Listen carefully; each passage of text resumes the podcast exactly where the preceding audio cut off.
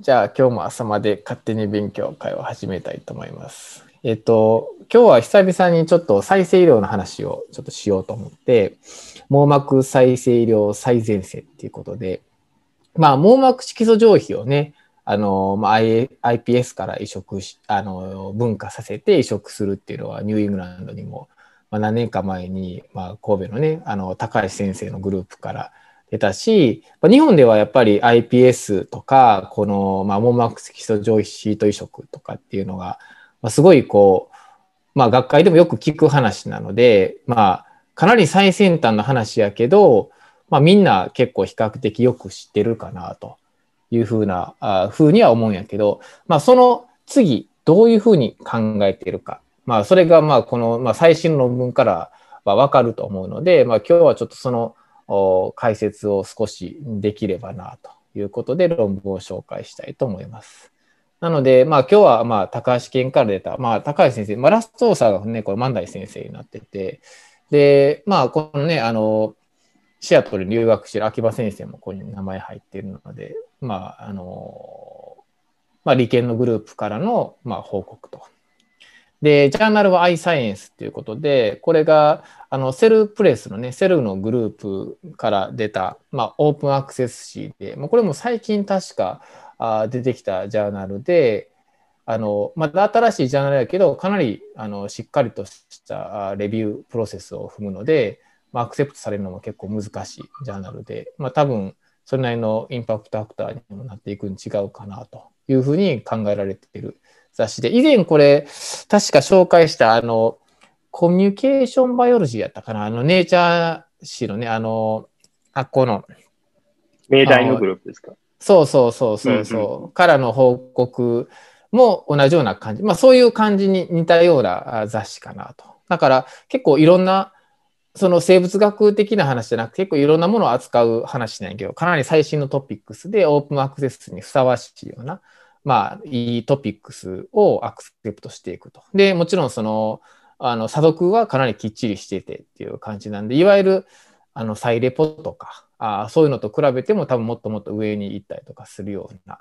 あちゃんとしたジャーナルっていうか、にしようとしてるん違うかなという話は聞いたりしています。まあそこに今回、まあ、ジャーナルのね、まあ、ランクは別にどうでもいいんやけど、まあ、この内容として今回、えーどういう話かっていうと、まあ、さっきちょっと言ったように、基本的に今現在やられてる、まあ、この網膜の再生医療としては、まあ、RP をこう移植してという話になるけど、やっぱりその先には RP だけじゃなくて、やっぱり視細胞移植ということになっていくんやけど、視細胞だけを移植したからって言って、この網膜が、まあ、見えるように、網膜が元に戻ってまた見えるようになるっていうわけでは、やっぱりないっていうのは、まあ、考えたらわかる話で、やっぱり大事なのは、そのシナプス結合ができるかどうか。やっぱ網膜っていうのはすごくこう多層構造で、やっぱりその一個の細胞だけじゃなくて、いろんな複数の細胞がそのシナプスをつながって、で、まあ、視細胞から光を受けて RGC 行って、で、それが神経通って脳に行くっていうことになるので、そのうまくこう、こう、なんていうか、電気のシグナルを伝えていけれるかどうかっていうことが、やっぱりポイントになってくるし、それがやっぱり再生医療においても、このダメージを受けた細胞をそのまま移植するだけじゃなくて、その後のシナプス結合っていうのが、やっぱり、まあ、本当にプラクティカルに考えたときにはそこがかなり重要になってくるんちゃうかなと。で、そういうことを、まあ、できるかどうかっていうのを、まあ、いろいろ検討した研究っていうのが今回の成果かなということになります。で、まあ、目的としてはそのシナプス結合、 ES、iPS 由来の網膜シートがシナプス結合がほんまにできるのかどうか。あっていうのがどうかってことと、まあ、結論としてはもちろんそれがやっぱり結合が可能やったっていうことで、で、今回さらにポイントが、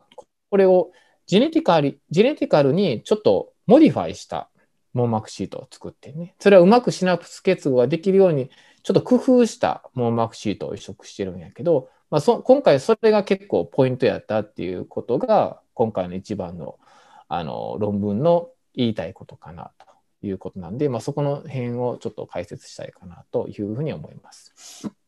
えっ、と、背景としては、まあ、さっき言ったように単一細胞の光受容体移植、まあ、いわゆる視細胞移植では、まあ、こう、やっぱり網膜のような多層構造になったようなものでは、うまくこう、まあ、たとえ生着したとしてもうまく機能して、ファンクションとして、まあ、ちゃんと網膜の、おまあ、ファンクションを維持するっていうか、まあ、再生させることっていうのはなかなか難しいと。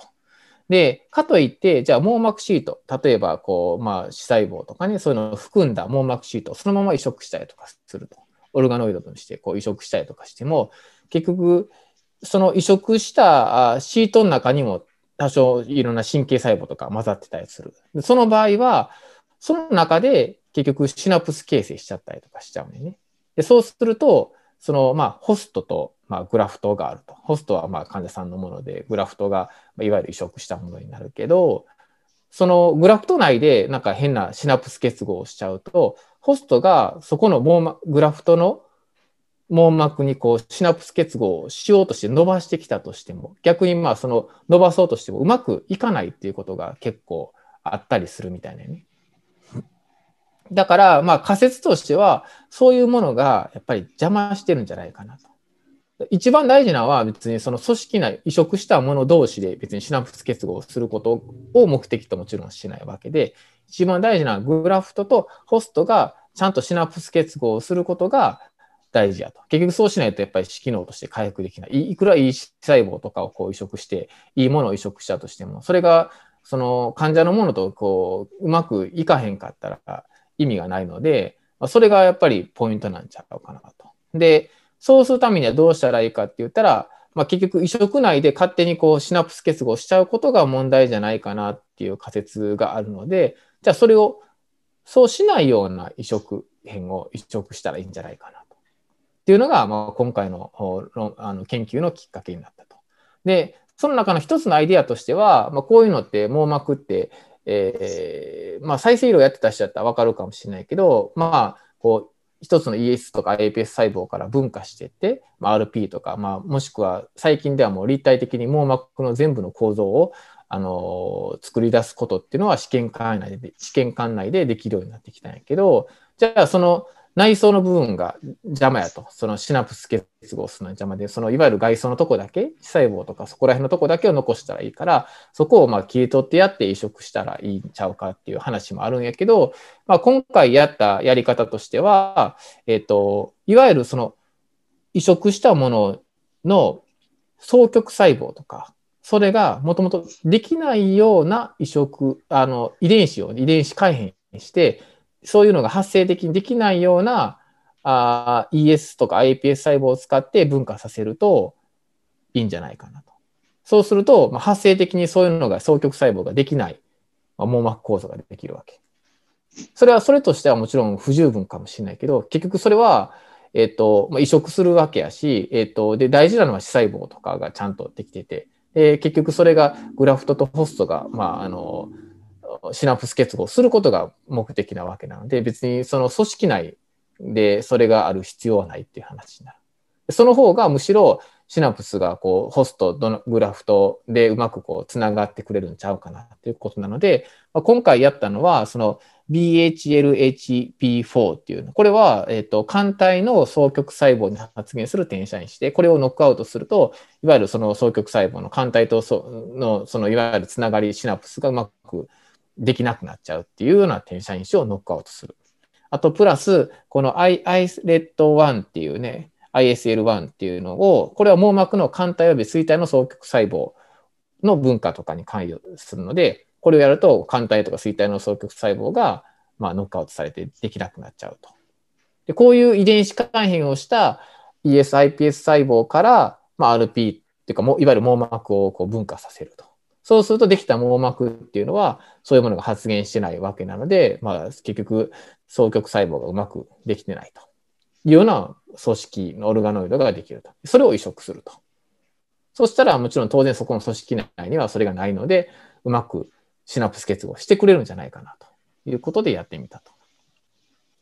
で、まず最初には、もちろんそうやって遺伝子改変したものなんで、変なものができてしまう可能性があるわけ。いわゆる網膜がうまくできてない、できてし、でできない可能性もあるんじゃないかなということで、まず普通にこのワイルドタイプと、いわゆるそれぞれの各遺伝子をノックアウトしたもので、あの、いわゆる通常の培養方法で、分化させててできるかどうかっていうのを見てみたと。で、ワールドタイプ、まあ、これ、まあ、いろいろ写真がたくさんあるので、よう分からへんかもしれんけど、まあ、結論としたら、まあ、よくうまくできていると。まあ、見た目もまあ一緒のような感じやね。同じようにこう、なんか黒い組織、塊ができてくる。いわゆるこれ RP やから、こういう RP とかが見えてるので、こうやってこの色素がちゃんとできた網膜の構造ができてきて、あとこの NRL の GFP の、いわゆる網膜のこの神経のまあ、マーカーとかで染めたりとかしてると、ちゃんと染まってきているものができてきてるので、まあ、ワイルドタイプと比べて、別にノックアウトをしたからって言って、網膜の構造がうまくいってない、網膜文化がうまくいってないってことはどうやらなさそうやなと。あとはいろんな各遺伝子とか、いわゆるその網膜で大事な遺伝子とか転写因子とかいろいろあるので、それを全部網羅的に見て、時間経過、えっ、ー、と、10日目、16日目、23日目とかって見て、それぞれノックアウトのやつとワイルドタイプのやつといろいろ比べてるけど、基本的にその遺伝子発現とか、いわゆるキーとなるような転写因子とか、いろんな遺伝子、ロトプシンも含めたいろんな遺伝子っていうのは、全部ちゃんとワイルドタイプと同様に発現していると。免疫染色で見ても同じように見えているので、まあ、基本的にはたとえノックアウトしたとしても、ちゃんと ES、IPS から、これ多分 IPS でやってるんやと思うねんけど、まあ、同じように誘導できてるよということができた。で、これいろいろ統計解析ね、とりあえずめちゃくちゃこの論文では統計解析してるんやけど、なんかこう この数字がいろいろ書いてんねんけど、まあそのばらつきもやっぱ当然あったりとかするので、それも含めて、このばらつきが、まあ、いわゆる想定範囲内のばらつきなのか、まあ、外れ値なのか、まあ、そんな感じのことをずっと解析してるけど、基本的にはまあ全部同じようなあ感じであるということなので、まあ、ちゃんと普通のワールドタイプと同じようにまあ分化できましたと。じゃあ、その普通に分化できるのは分かりましたと。じゃあ、それを移植してみます。じゃあ、実際、普通のワイルドタイプと、こうやってノックアウトとかした網膜は、じゃあ何が違うのかっていうのを、じゃあ実際見てみましたと。いうことで、まあ、移植者、移植した組織片を、まあ、あの、切片切って、で、免疫染色してみたと。で、何で免疫染色したかって言ったら、この PKCα って言って、いわゆる肝体の双極細胞を、まあ、あの、表現する、まあ、マーカーでやったりとか、あと、水体の双極細胞でするマーカーで見たりとか、あと、まあ、双極細胞でいろんなものに染まるマーカーに見たりとかして、いろんな見てみたいろんなマーカーを交えて、えっと、ワイルドタイプ、あと、この BHLHB4 のノックアウト、ノックアウト iPS 由来の網膜細胞、あと、アイレット1ノックアウトの由来の、えっと、網膜のオルガノイドをそれぞれこう3つで比べてみて、でそれぞれのマーカーで見てみたと。で、これも結論で言うと、えっ、ー、と、コントロールと比べると、どうやらこの双極細胞、これ全部双極細胞の基本的に、えー、まあ、マーカーになるんやけど、それがどうやらワールドタイプと比べると、このノックアウト網膜では、どうやら少ないと。双極細胞が少なそうやなっていうことがわかるんちゃうかなと。の数が明らかにこの少ないと。上と比べてこう染まってる感じが少ない。ここが、え、ー、と INL ここがいわゆる網膜を染め、もうあの移植した網膜系になるんだと思うけど。で、INL があって、IPL があって、GCL があって。だからこっち側があの視細胞とか基底膜側になって、でこっち側が GCL 側になると。っていうのが分かったと。であとはもうちょっとこれをさらにこう数で見て統計解析とかもすると、まあ、ノックアウトマウスっていうのはワイルタイプと比べて明らかに数がちょっとどうやら PKCα とか、この衰体双極細胞の数とか、CHLA10 のこのとか、まあ、そんなの全部こう少ないよっていうことが分かってる。ただ、ちゃんとロゼット形成とかはちゃんとしっかりしているので、まあ、やっぱりちゃんとしたものはできていると。ただ、まあ、この双極細胞の数自体そのものがちょっと少ないような、あの、網膜細胞であるということが、網膜組織であるということが分かったと。で、じゃあやっぱりポイントはやっぱりそれでじゃあほんまにシナプスが形成されるのかどうかっていうところになってくるかなと思うんやけど、それを、えっ、と、このなんかリブアイっていうなんかマーカーがあるらしくて、で、これがフォトレセプターのプレシナプティックマーカーらしいね。フォトレセプター。で、この CACNA1S っていうのがこのポストシナプティックマーカーらしくて、で、そういうのをいろいろ使い分けて、で、このホスト L7GFP っていうのはロッドのバイポーラーなんで、これはホストのやつと。だからホストのやつがどんだけその移植変のところにこう伸びていくかどうかっていうのを見てみたと。で、多分この一番左下の図が分かりやすいと思うんだけど、これがまあホストの L、左が L7 でホストの、あのいわゆるバイポーラーになるし。で、リブアイっていうのはこれがプレシナプティックマーカーである。だからシナプスがこう伸びていきそうなところの部分を捉えているのがこのタンパクなんやと思うよね。で、この CACNA1S っていうのがもうできてしまってきたシナプスと。それがなんかこうどうやらこうくっついてる感じになってきてると。まあオーバーラップしてるということなんで、いわゆるグラフトからのものとホストのからのものがこうつながってなってきてるんちゃうかなと。いうことが、この免疫染色の図からわかるし、あとはそれを、これを実際、多分いろんな組織を切って、えっ、ー、と、そのシナプスの数を、まあ、カウントして、それが統計学的にも、この、たまたま起こってんのか、本当に統計学的に差があるものなのかどうかとかっていうのを、まあ、解析したのが、その次のグラフとかになったりして。で、これがゼロが多いのは、やっぱりほとんどやっぱりなかなかあ結合線、やっぱりシナプスがあるからって言って、こう、移植したからってすぐ結合するわけでは多分ないねんけどね。でもまあ、やっぱりななるものもあると。なるものはなるもの、あるらしくて。まあ、それがめちゃくちゃ多いかどうかっていうのは分からへんけど、まあ、それを統計学的に解析するとどうやら多いやろうっていう話で、これ一番右のやつが L7 パーシナプスっていうことなんやけど、L7 ってもともとのこの、いわゆるホストのロッドバイポーラーになるので、と移植したやつやと、まあ、これは増えてる、優位に増えてるっていうことに多分なるんやと思うよね。っていうことから、まあ、やっぱりこう移植をすることによって、えっ、ー、と、グラフとホストグラフのシナプスがうまく形成されてるということが言えると。で、さらにこれをまた 解析してて、で、今度はじゃあ、えっ、ー、と、ERG とかをしてみて、じゃあファンクション的にじゃあどうなんかと。いうのをいろいろこう見てるらしいねんけど、ここら辺はね、ちょっと正直、あの、何が違うのかがちょっと分かりにくかってなんやけど、まあ、結論としたら、なんか、えっ、ー、と、これはね、え RGC の反応をとりあえず ERG で見てるんやけど、で、これをなんかこの LAP4 って言って、グルタミン酸受容体のアゴニスティックブロッカーを使って、そのいわゆるバイポーラーのファンクションを一旦停止させることによって、まあ実際移植変でだけでどうなってるかっていうのは見てるんやと思うねんけど、これもね、ちょっとね、この解釈がどういうふうに解釈したいのかが分からへんかったんで、うん、ちょっとこれだけでは正直何とも 分からへんかなっていうところなんだけど、えっ、ー、と、8週と12週で移植後の8週と12週で ERG をしてて、before, after で、えー、見てるんやけど、これがね、何が違うかがね、ちょっとよくわからへんねんけど、まあなんか、うん、えっとね、でもなんか、書いてる文章を読むと、えっ、ー、と、移植変、移植したら、B、B 波活性が低下してるんやけど、RG 応答性は示してたと。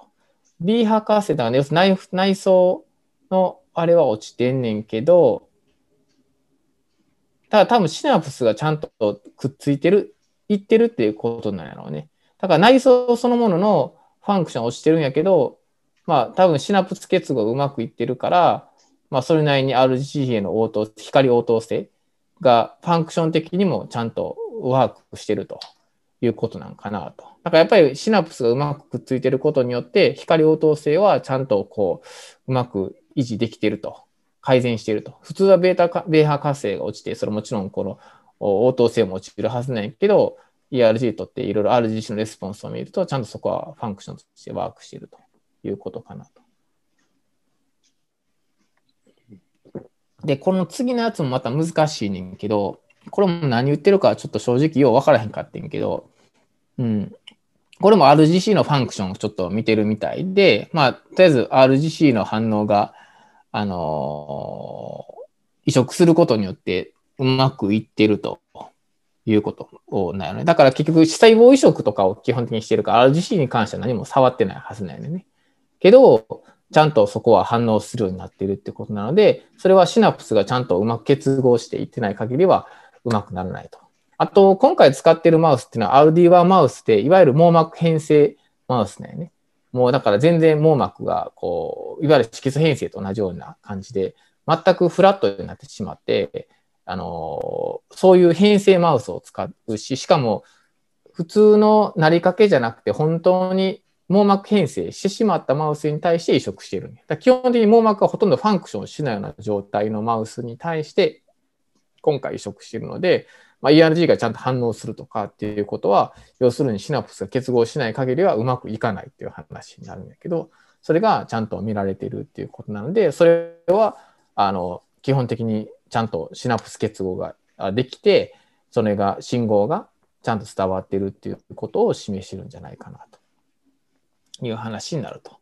で、まあ、それをまた同じように RGC のレスあのレスポンスをいろいろ見てると、やっぱり、あの、これもいろんな ERG で、かな ERG で解析してるんやけど、まあ、ホストの RGC のその反応をちゃんとキャッチして、まあ、あの、シグナルがしっかり出てるよっていうことをみたいです。ここら辺もちょっと、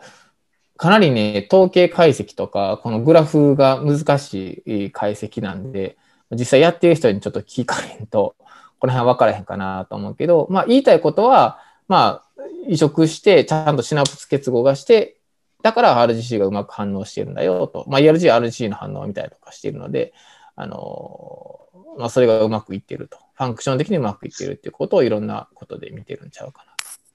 あとは、なんかあの、これはさらにこの ERG だけじゃなくて実際マウスの本当に見えるかどうかっていうことの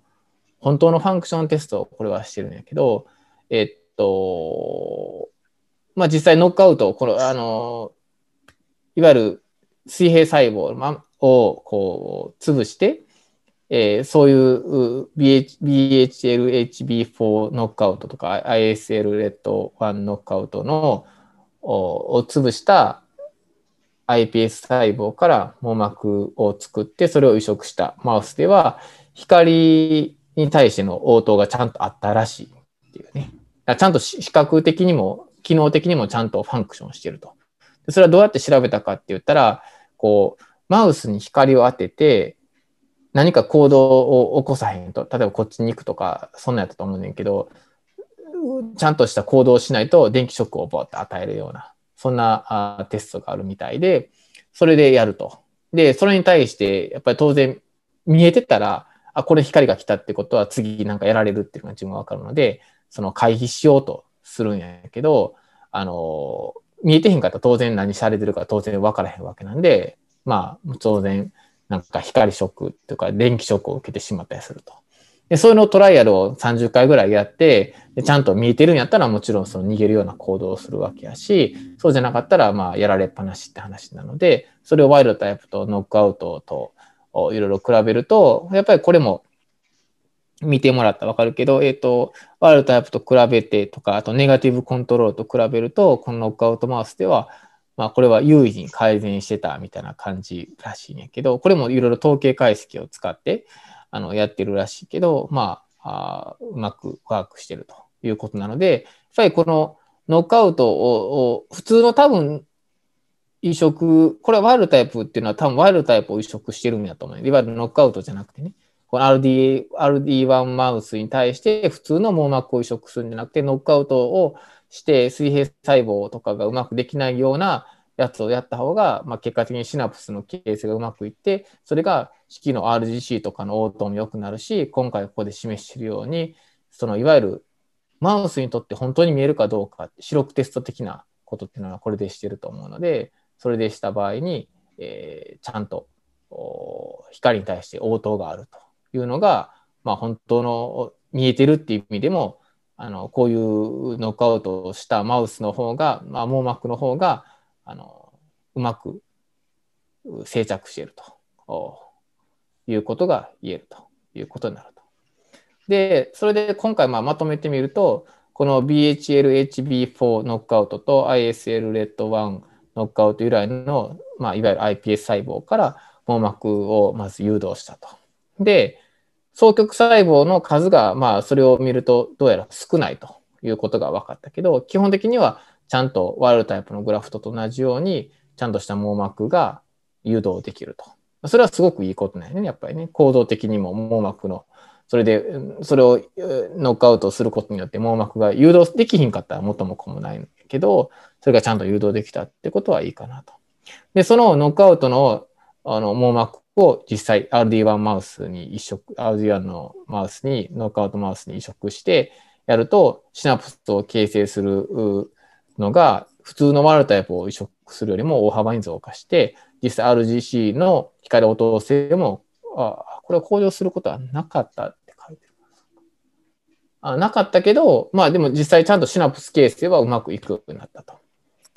で、ノックアウトグラフトではホストの双極が双極細胞あたりのシナプスも多いので、まあ、ちゃんとそのシナプス形成がうまくいっていると。で、えっ、ー、と、そうやね。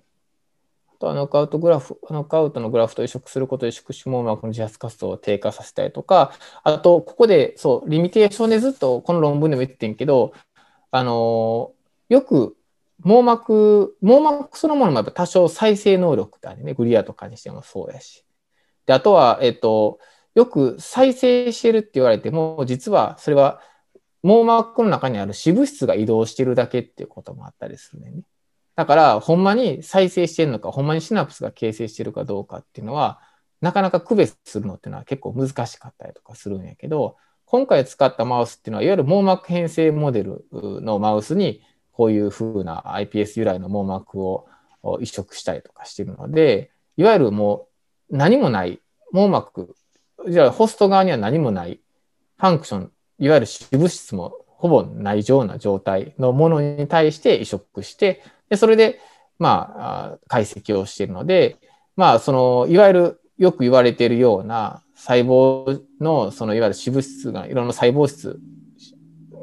細胞の、えっ、ー、と、細胞質の物質の移動によって、網膜が再生資料に見えるような現象っていうのは、今回はほ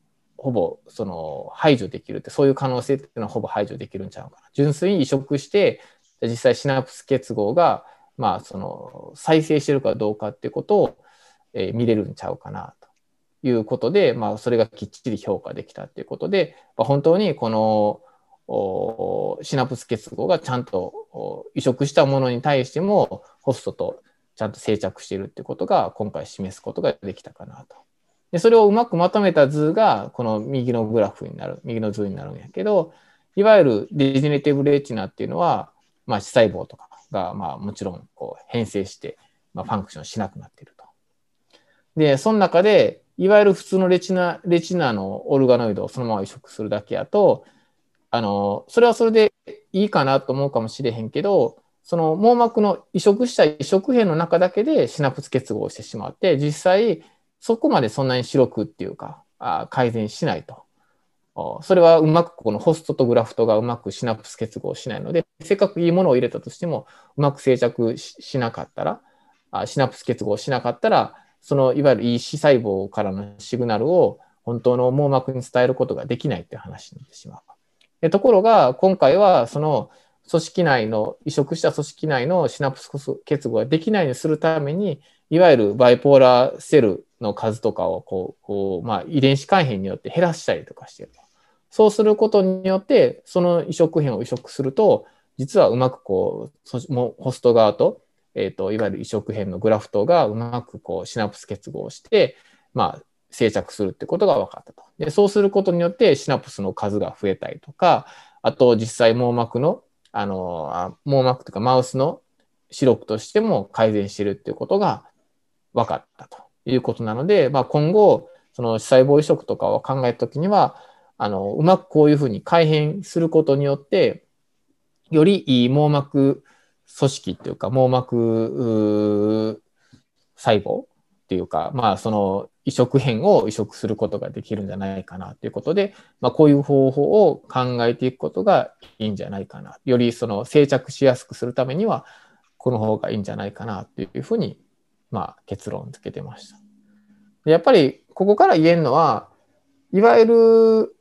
そのまま移植するんじゃなくて、逆に iPS とか、まあ、ES とかを使えば、こうやって遺伝子改変、遺伝子改変というと、いわゆる遺伝子治療とか、まあ、そういうイメージだけかもしれへんけど、いわゆるその再生医療、この ES とか iPS を使った再生医療の一番のメリットは、こういうふうにゲノムをいろいろいじって、えー、することができると。変な話言ったら、まあ今回では別に違うけど、もっと違う言い方をすれば、もっと既存のものよりももっと良くする網膜を移植することもできるかもしれへんっていう話になる。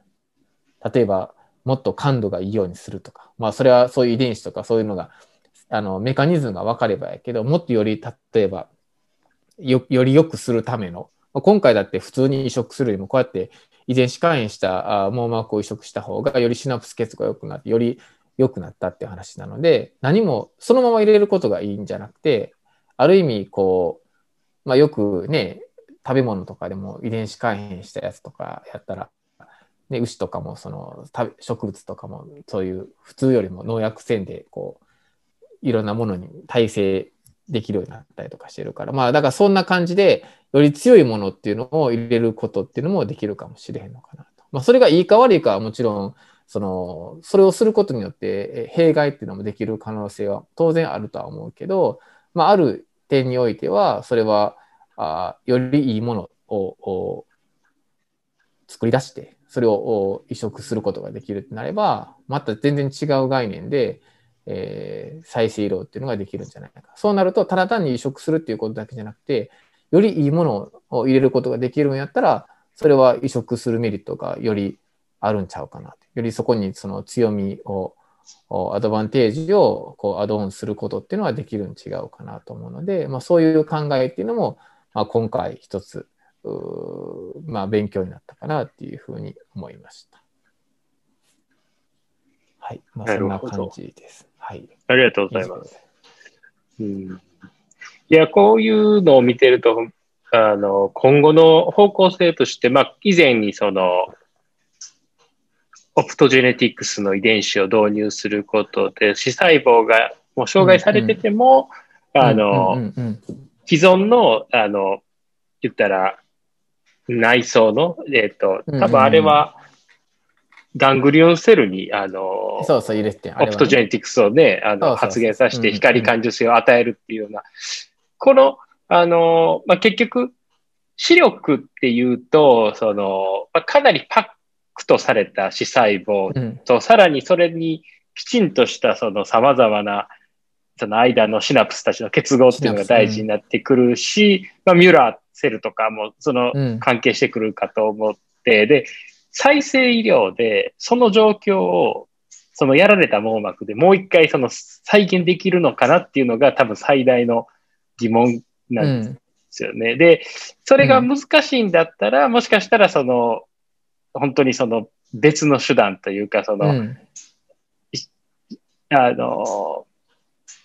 えっと、ガングリオセルレイヤーとかに、もう直接情報を与えた。まあ、もっと言ったらもう脳に直接情報を与えた方が、言ったら、シンプルな人工網膜的な話とか。とか、うん。というのも、やっぱりその、ここまでやられてなくても、例えば ERM の術後とかで歪みがあるってことがずっと言った問題になって視力が上がりきらないとかっていうことで言ったら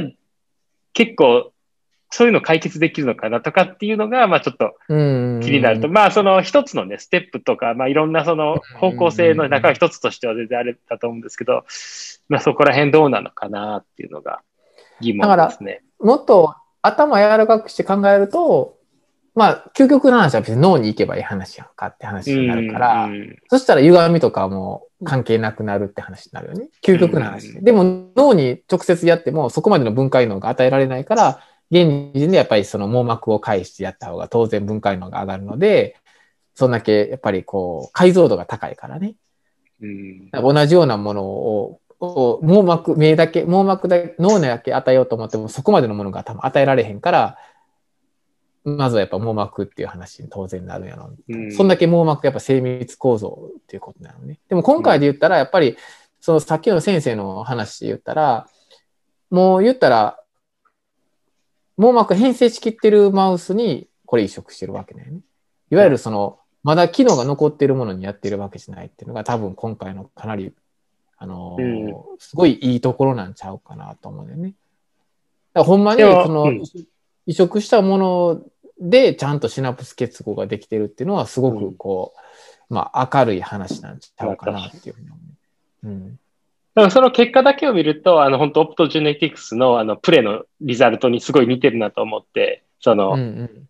あれは移植とかじゃないけど、もう遺伝子だけ導入して、うんうん。で、注射一本で終わって、うんうん、で、あの、マウスも確かあれ光が分かるようになるっていうのが最初、スタディのベースラインにあったと思うんですけど、うん、まあ、ただあれは、確かその赤色のすごい目に優しい波長だけだったんで、あれがもっとその普通の光普通の光でかね、うんうん。感じできるっていうのがあったらもっと変わってくるっていうのはあったんで、まあそういう点ではまあうん。こっちの、こっちのが勝ってるかなと思うんですけど、うん。だから、そのなんかそう、だからなんていうかな、元に戻すっていうのにまあこだわりがちだけど、そのうん。得たい目的のためになんかするってことを考えたら、戻すって、まあだそういう発想が組み込まれてるのかなっていう気がちょっとするんですけど、その、視細元の視細胞じゃなくて改変された視細胞。ってことっていうのはだから、まあ、そういう発想はすごい大事なんかなっていう気がします。うんだから目的が何か、なんかその、そうやね。うん、でも、この、このね、再生医療、まあ、俺もこう iPS 系とかにいたから、なんとなくこの感覚っていうのはすごいあって、はい。あのー元に戻すっていうよりは、もっとパワフルにすることもできるんちゃうかなっていうのは多う分、んすごくみんな考えてると思うけど、てかなんぼでもできるっていう話。うんうん、だから、例えば、これはノック、だいらんもんノックアウトしてっていう方。だいわゆる普通は機械的にの除くぐらいしか普通はしないうん考え方としてはないかもしれんけど、ES とか iPS を使うんやったら、改変、遺伝子改変できんねんね、やっぱりね。まあ、特に今クリスパーとかがあれば、なんぼでもそれはできんねん。で、そういう iPS を作ってしまえば、あとはその分化するメソッドがあれば、それにうまく乗せていければいい。だって、ももちろんその、標準化、標準化っていうか、確認せなあかんのは、今回一番最初にフィギュア1であったみたいに、本当にちゃんとした網膜があできるかどうかっていうのは、やっぱり絶対せなあかんし、それが変なもんやったら、当然それは会員してあかん話になっちゃうので、あかんけど、まあ最低限のものがちゃんとファンクションとして残ってるんやったら、十分それはあり得るし、で、うん逆に言ったら、その、おあるシグナルを増強するような、あその遺伝子がもう見つかったとして、例えばその白くこのシナプスをさらに上げると。ノックアウトじゃなくてオーバーエクスプレッションとかすることによって上げることができるようなものがあったとしたら、それをこうやって入れてあげれば、よりもっと強度に、あの、光を感じるようになれるかもしれないから、そうなったら白くが、普通の網膜よりもさらにもっともっと、普通のいくら、あ例えば健康な人の網膜を移植したと、人の網膜ね、いわゆる正常の網膜を移植するよりも、いわゆる iPS からやって、その改変して、より強くした網膜をやって、生体内にはないねんで。生体内にはないんやけど、人工的にそれを作ったやつを移植して、うんそっちの方が見えるんやったらそっちの方がいいよねってなれば、多少リスクがあってもそっちの方がいいっていうふうになる可能性っていうのはあるか,、うんあるかもしれないなと。だからそれは目的とかによってもちろん変わってくるし、まあ、リスクと、まあ、あのベネフィットっていうのが絶対ね医療ではあるから、まあどっちを取るかっていうのはあると思うけど必ずしも生体のものがいいとかっていう話ではないかもしれへんなと思うので、まあ、どういうふうにそれを使うかっていうところがポイントになってくるかなというふうには思うけどね。うんなあ、そうですね。そうです。まあ前から多分高橋先生とかもよく言ってると思うけど、まあ主細胞だけじゃダメやと。その次はやっぱりシナプスやと。もともと最初は RP だけでね、とりあえずはまあ単細胞やし、別にその複雑じゃないし、RP はモノレイヤーやし、まあ、移植しやすいし、っていうところから RP 入って、それはまず安全性っていう意味で、あのうん iPS のあのニグランドが出てっていう話で。でその次はやっぱ当然、それだけじゃ視力があ回復するわけじゃないから、多少このね、進出物が減ってとか、そんなんはあるかもしれんけど、やっぱそれだけではもちろん本当の意味の再生じゃないので、やっぱその先をずっと見てて、でやっぱその後には視細胞移植っていうのは当然なるけど、視細胞だけ移植したからって言ってダメっていうのがあって、でその次やっぱシナプスちゃんとつながなあかんなって話になって。で、それは今回の結果から言ったら、こういうふうにうまく改変させれば、より効率的に、あの、シナプスが結合できるっていうのが分かってきたから、いよいよこれが本当に、まあもちろんこう遺伝子改変してるから、普通のよりももっとより、こう、手を加えてるので、複雑化してる分はいろんな意味で臨床に持っていくには、まあハードルがあるかもしれないけど、やっぱ目指す方向としてずっとそっちに行ってるん違うかなと思うので、うん、あの今回はそれの一つの結果なん違うかなというふうに思います。うん